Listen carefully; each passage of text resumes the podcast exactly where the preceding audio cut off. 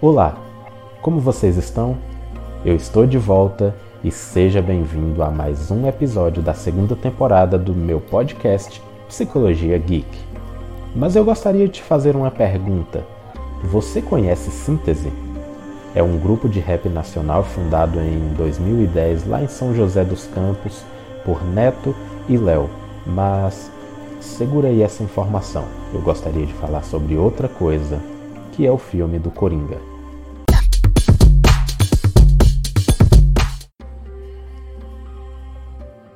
Coringa é um filme de 2019 estrelado pelo ator Joaquim Phoenix, que, por sinal, é um excelente ator. E ele narra a história de Arthur Fleck, um palhaço que tem uma vida muito sofrida.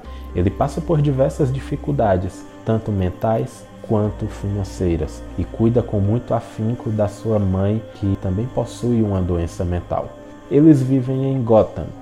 Para quem conhece, é a cidade do Batman e é uma cidade completamente disfuncional. É uma cidade onde o crime impera e é praticamente sem lei. E nós vemos que o Art sofre com uma doença mental. Ao longo da sua vida, ele não soube lidar bem com isso. Faz uso de medicamentos e também terapias financiados pelo governo. Porém, ao longo do filme, nós percebemos que ele também sofrerá, assim como muitos outros ali naquela cidade, um descaso do governo, pois o tratamento que antes era financiado por eles já não é mais. Eles entendiam que saúde mental não é algo tão importante, então, devido a corte de custos, o Arthur ficou sem o tratamento. Ele também sofre constantes preconceitos na cena do trem em que ele tenta interagir com uma criança, nós percebemos que a mãe inibe que ele fale com o Arthur e isso acaba trazendo um desconforto a ele. Imagine uma pessoa com um transtorno mental que sofre no seu dia a dia esse preconceito. Realmente é algo triste.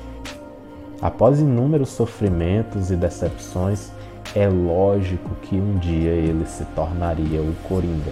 Eu não gostaria de me ater muito à narrativa desse filme, mas o fato é que chega um momento em que ele vai se tornar o vilão. E para que ele chegasse a esse ponto, precisou passar por muitos sofrimentos. Algumas frases no filme são bem emblemáticas, como por exemplo aquela em que ele diz: Durante toda a minha vida eu nem sabia se realmente existia, mas eu existo e as pessoas estão começando a perceber. E o que dizer daquela outra frase? A pior parte de ter uma doença mental é que as pessoas esperam que você se comporte como se não a tivesse. Diferente do que muitas pessoas pensam, essa frase nunca saiu da boca dele especificamente. Ela foi escrita naquele caderninho que ele utilizava para fazer as suas piadas. O longa apresenta uma reflexão sobre o preconceito e descaso relacionados às pessoas que sofrem com uma doença mental.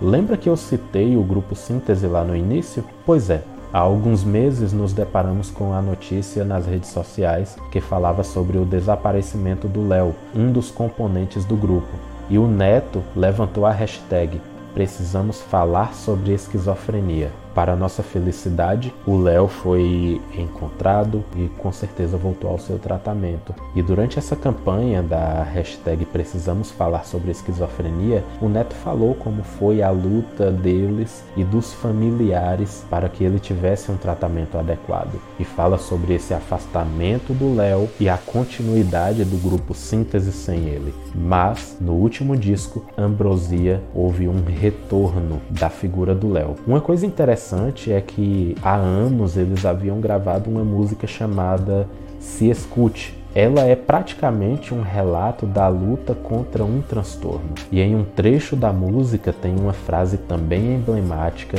que me chama muita atenção, que diz assim: Quem será que estava por trás desse pensamento, mano?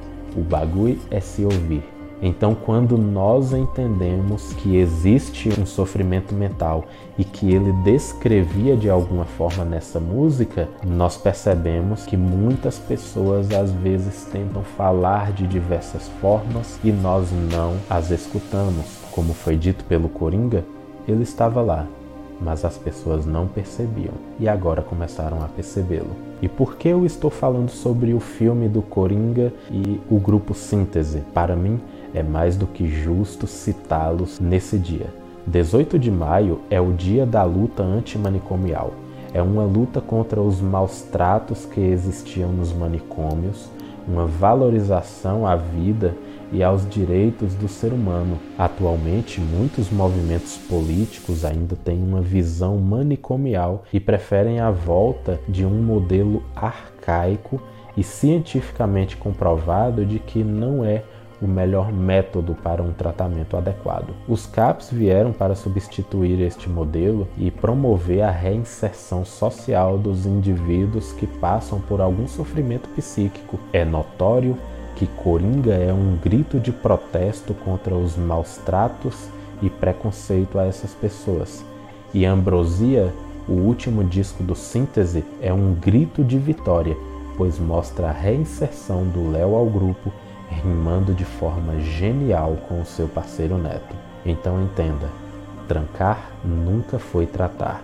Essas pessoas merecem respeito, merecem dignidade e não a volta de um modelo que maltrata. E esta foi uma breve reflexão sobre essa data, sobre a luta antimanicomial.